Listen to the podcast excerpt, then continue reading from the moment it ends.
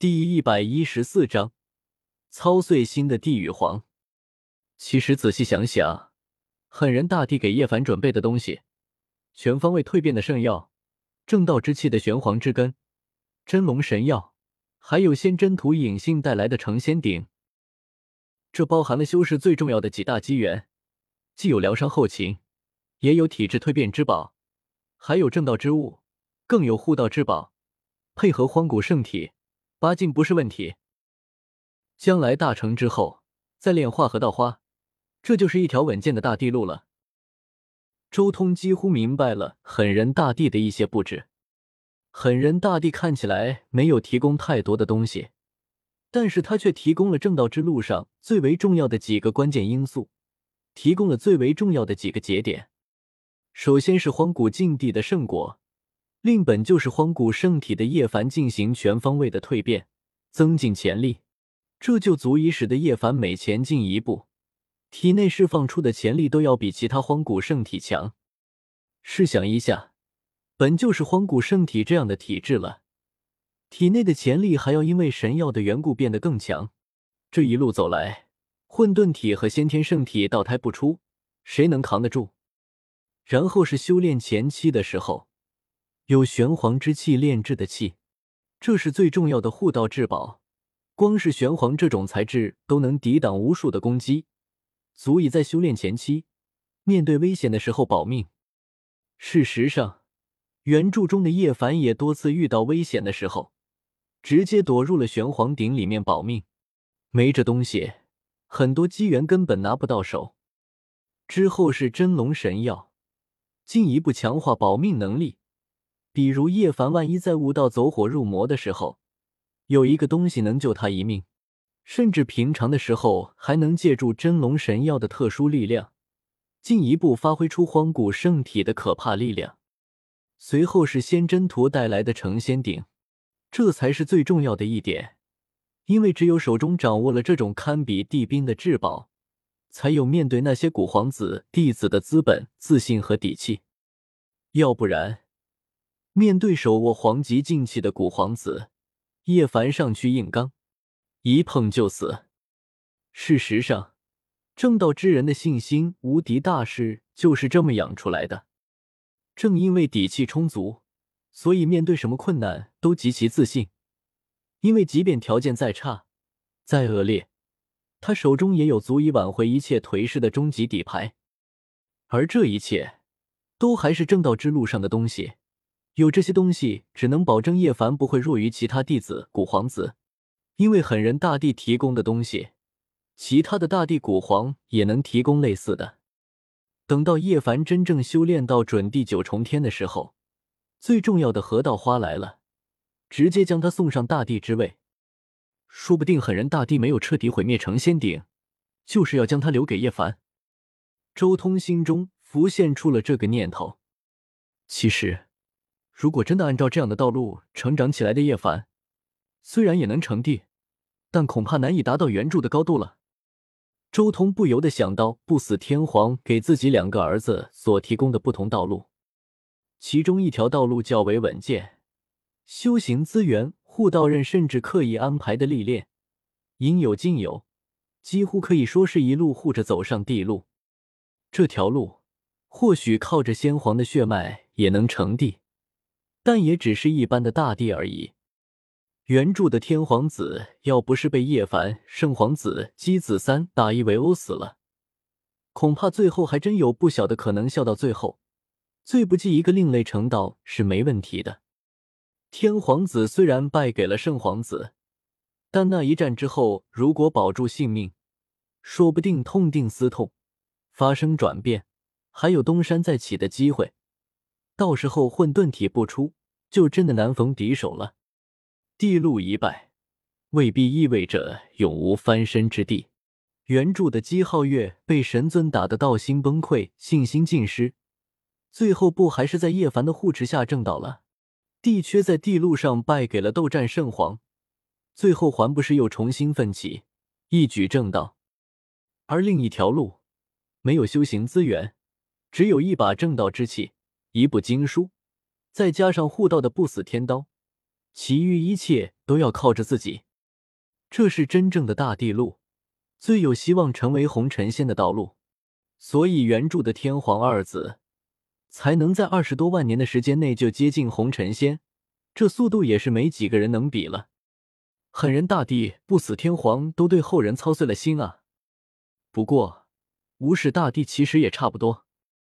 周通又想到了无始大帝的传承，不用多说，那一株不死神黄药肯定是留给传人的，要不然无始大帝在那个奇异世界里面过得那么艰辛。带一株不死神药过去，不是要好很多？就算无始大帝吃过不死神药，有了抗药性，但不死神黄药的药性用来疗伤也比其他的要强一大截。更何况，无始大帝在那个世界也是有追随者的，自己不用，不能给追随者吃。就算都不吃，配合其他材料炼制九转金丹，岂不美哉？怎么想都是带走更划算。但无始大帝却偏偏把不死神黄药留在了传承中，其中的意义不用多说。不论哪一世，就算天资再高，没有外力的帮助，不站在巨人的肩膀上，根本没有成道的机会。越想，周通越是觉得有种不一样的感觉。前世看书的时候，总是强调什么无敌心、天资无双，但真正走入这个世界才明白。现实太残酷，这些东西其实是伪命题。没有外力帮助，哪来的无敌心？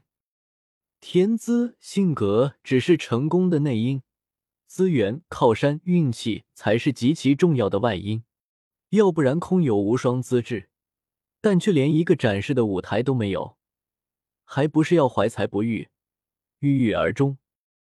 有靠山，有底牌，才能天不怕地不怕。错了都有人兜底，再加上自己的天资和才能，一路迎上去，这才能养成无敌心。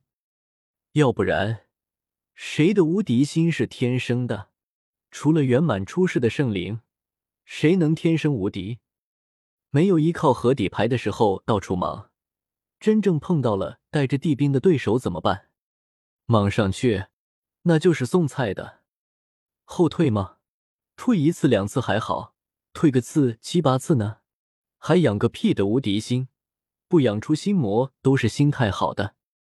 如果没有人提前准备好这些东西，那就只能拼运气了。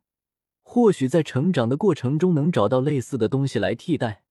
先天上没人提供这些保障，就肯定需要后天的机缘来补。要不然，面对那一群借助外力的对手，怎么可能赢？别看原著叶凡一路横推，但他借助的外力也不少。那些地狱皇给他们的后代传人准备的东西也不少。他们都是过来人，都知道地路上会遇到什么东西，最需要的外力是什么。没有谁能准确的预测未来，他们不可能让自己的看重的后人和传人去拼运气这样虚无缥缈的东西。号称给后人一片自由天空的斗战圣皇。不也用蟠桃神药帮自己儿子脱胎换骨，打下根基？不也留下了古皇兵作为护道之用？甚至还把自己的弟弟也封印到了那一世，不就是留下一个护道人吗？要不然他真要相信斗战圣元一族天下无敌，他大可将自己的弟弟和儿子封印到不同的时代，让他们独自在自己的时代打拼正道，何必让他们同一世出世？就算不死天皇给自己小儿子选定的那条孤独无敌的成长之路，不也是有不死天刀在一旁护道？要不然不死天皇在完全得罪天庭的情况下，敢放心自己的小儿子独自上路？或许不死天皇相信叶凡有天地的气魄，不会对他儿子下黑手，但是他就不怕那些想要讨好叶凡、讨好天庭的修士，提前将他刚出世的儿子宰了？这株真龙神药注定是叶凡的了。不过我本来就不在乎什么真龙神药，我手中已经有了麒麟神药、人形神药、白虎神药以及菩提树，不缺神药。周通一念至此，当即将神力灌注到轮回镜之中。嗡龙，一瞬间，一颗金色的蛋出现在了轮回镜的画面之上。这是这一株真龙神药还活着的时候，真龙一族先王出生的场景。周通竭尽全力的看向这枚蛋，只见那蛋上有着密密麻麻的无穷无尽的符文，那是真龙一族的传承真龙宝术。轮回镜，将烙印打入我元神中。周通知道，短时间内肯定无法参悟真龙宝术。必须要先将这一宝术的烙印打入元神，等以后有机会了，再慢慢的参悟。嗡龙，轮回镜微微一震，一道烙印直接印在了周通元神最深处。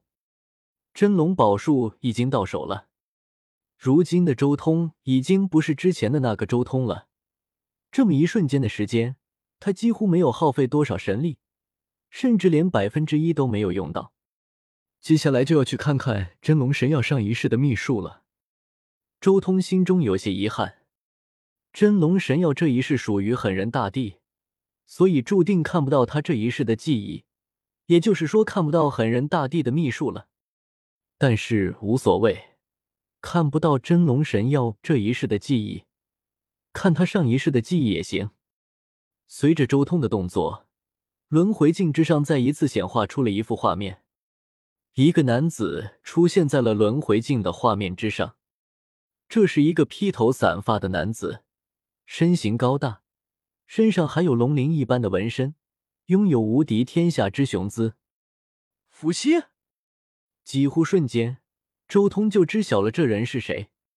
他曾经得到过一卷伏羲大帝的古经，那是西黄经的仙台卷，所以周通对伏羲大帝的气息还是很熟悉的。